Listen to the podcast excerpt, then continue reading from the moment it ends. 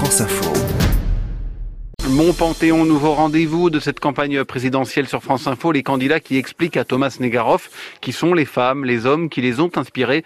Aujourd'hui, Nicolas Dupont-Aignan.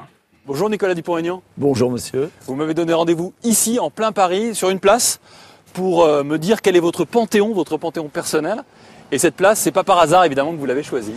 Non, parce que c'est la place Marie-Madeleine Fourcade. Personne connaît Marie-Madeleine Fourcade. Je suis sûr que vous la connaissiez pas. Et c'était la seule chef d'un réseau de résistance pendant la guerre. Femme, seule chef Femme, femme. ouais. seule chef femme d'un réseau de résistance pendant la guerre. Il y en avait que deux en Europe, une en Belgique et une en France. Et c'est une femme qui est tombée dans l'oubli alors qu'elle a eu un parcours incroyable. Euh, résistante. Euh, c'est d'ailleurs curieux que je la choisisse parce qu'elle n'était pas gaulliste au départ. Elle est devenue ensuite gaulliste en 58, euh, et puis bien sûr euh, pendant la guerre, mais au début elle l'était pas. Elle était d'un milieu plutôt euh, de droite euh, extrême, presque. Et puis euh, elle a fini comme administratrice de la LICRA. Oui. Elle a joué un rôle extraordinaire, elle a eu une vie incroyable, d'engagement.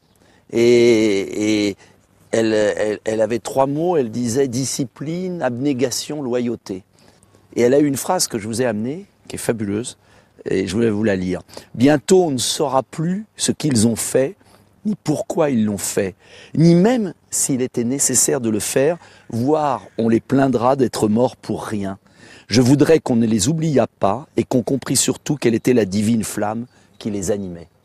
C'est voilà, c'est une femme de l'ombre. Et c'est pour ça que vous vouliez parler d'elle aujourd'hui, pour Oui. la ramener à la lumière aussi. Et puis alors, il y a qui d'autre dans votre panthéon? Soit Ah. des personnalités euh, connues, des héros, euh, connus ou méconnus, soit des, un panthéon plus personnel peut-être de Nicolas Dupont-Aignan. Oui, plus personnel, euh, Bernanos, Mhm. qui est un écrivain que j'adore.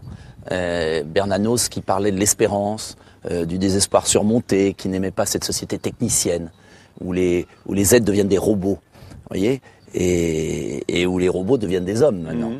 Euh, donc euh, Bernanos, il y en a d'autres. Euh, Clémenceau, j'ai failli, j'ai hésité entre Marie-Madeleine Fourcade Oui. et Clémenceau.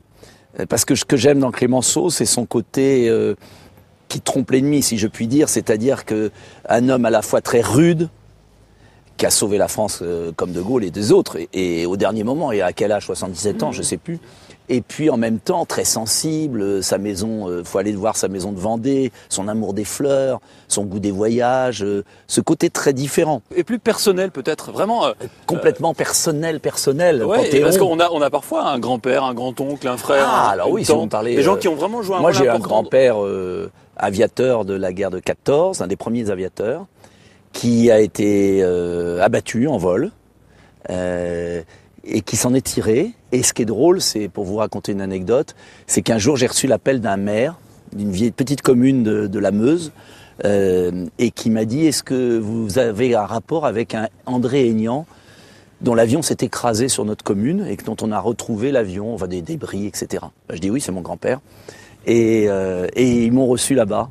Et mon grand-père, je l'ai connu puisqu'il est mort en 74, euh, quand j'étais enfant, et il m'a raconté ses exploits. C'est des gens incroyables qui ne se posaient jamais la question de leur intérêt personnel. Vous voyez ce que je veux dire? C'est-à-dire qu'ils se disaient qu'est-ce que je dois faire? À sa place, voilà, et qu'ils se disaient pas toute la journée c'est foutu, euh, c'est la faute des autres. Euh, vous voyez, c'est ça que j'aime. C'est ce côté.